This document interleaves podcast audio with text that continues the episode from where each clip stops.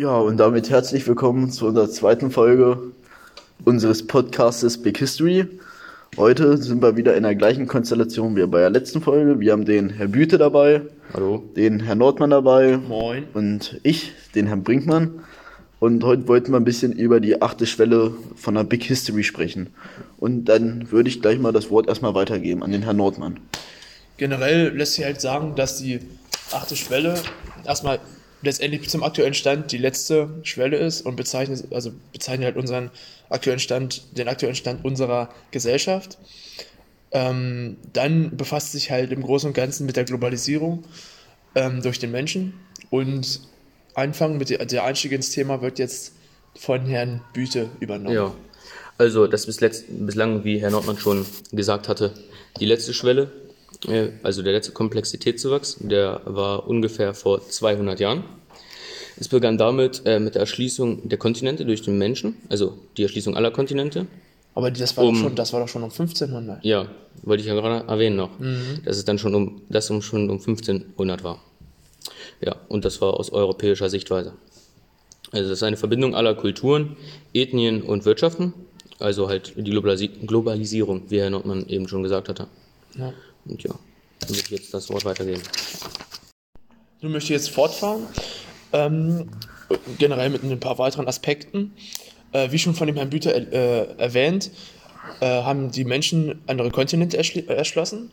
Und durch, diesen, ähm, durch diese Erschließung der anderen Kontinente war halt ein, äh, erreichte da ein kollektives Lernen, äh, das ko kollektive Lernen einen ganz anderen Stand durch den ganzen Austausch der verschiedenen ähm, Kulturen und so weiter. Ähm, sie haben sich halt ausgetauscht, haben voneinander was gelernt. Ähm, ja, genau. Weiß man denn, ähm, wie sozusagen die sich, wie die kommunizieren konnten, die verschiedenen Kulturen und Äh, über, über die Zeit haben die halt verschiedene Sprachweisen, denke ich mal, ich bin mir nicht ganz sicher, wurde jetzt nicht so aufgeführt, der, der Aspekt wurde nicht aufgeführt. Ähm, Wir denken durch Sprachweisen oder auch schon durch Vererbung, dass man einfach so dann schon Ja. was mitkriegt oder Handzeichen. ja, genau. Und wenn man, wenn man eine Zeit lang in einer, in einer bestimmten Kultur verbracht, verbracht hat, dann wird man, denke ich mal, sich auch irgendwann an die Spra- Sprache gewöhnen. Oder sie halt zwingend dann zwanghaft halt lernen. Wenn zur Not halt auch durch Zeichen Wird oder auch mit, so. mit immer. irgendwelchen Lauten dann wahrscheinlich noch. Ja, wie so auch immer. verständigt. Ja, ja. Ähm, wobei zu dem Zeitpunkt gab es, glaube ich, schon Sprachen, verschiedene. Ja. Deswegen, ja, gerade um 1500 Ja, herum, genau, ja deswegen- mitten, Mittelalter Ich würde schon circa. sagen. jo. Ähm, und dann natürlich durch den, durch den hohen ähm, also Zuwachs des kollektiven Lernens, also durch den, dadurch, dass das kollektive Lernen anderen, ähm, ein anderes Level erreicht hatte, äh, entstanden dann letztendlich auch andere Möglichkeiten zu arbeiten.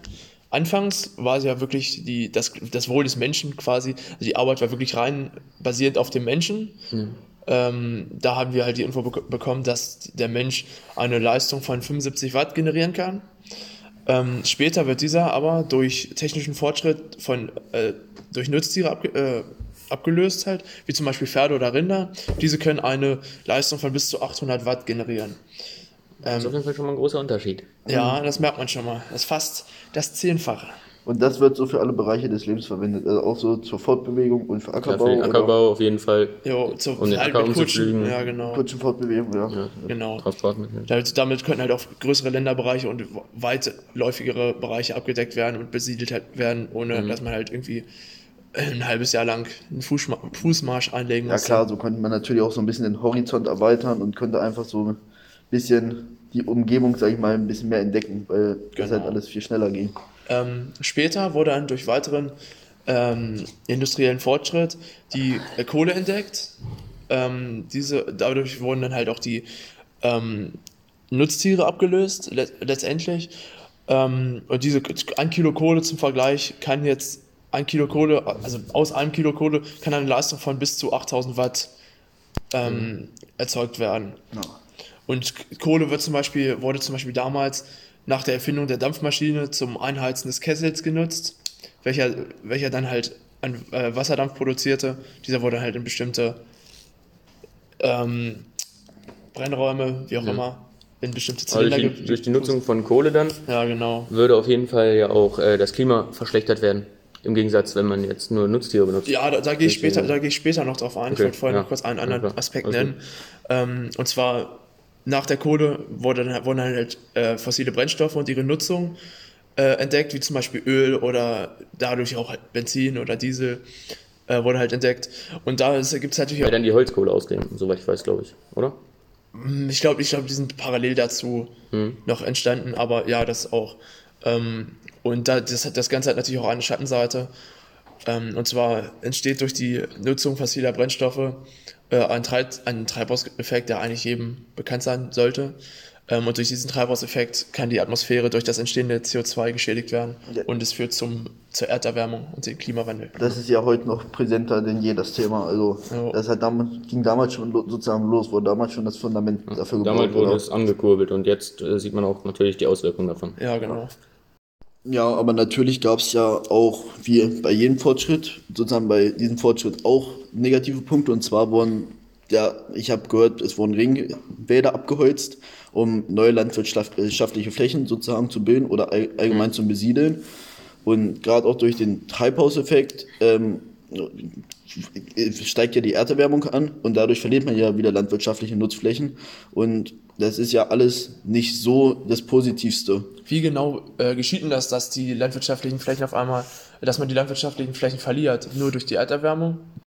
Ja, also ich würde sagen, dass durch die Erderwärmung der Boden halt eher zu einer Wüstenlandschaft wird und nicht äh, mehr fruchtbar ist. Und wie man weiß, wächst ja nur Pflanzen mit Wasser und wenn man eine, man kann ja in der Wüste nichts pflanzen, also wird das so nicht funktionieren. Ja, okay. Und so wird, ähm, gibt es dann halt weniger Ackerbauflächen und das fällt halt dann Ah, aus. stimmt, dann, wird, dann sinkt auf einmal der, äh, der Nährstoffgehalt des Bodens und dann Ja, kann man ja so, sowieso Acker- Ackerbau vergessen.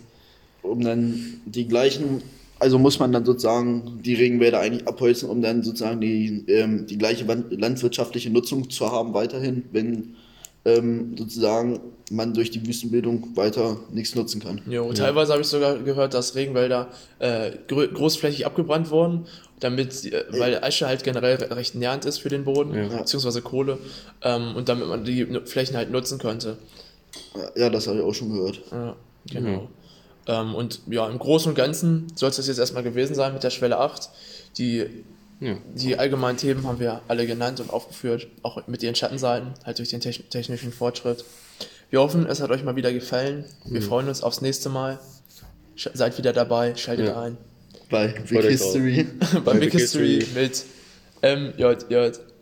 Tschüss.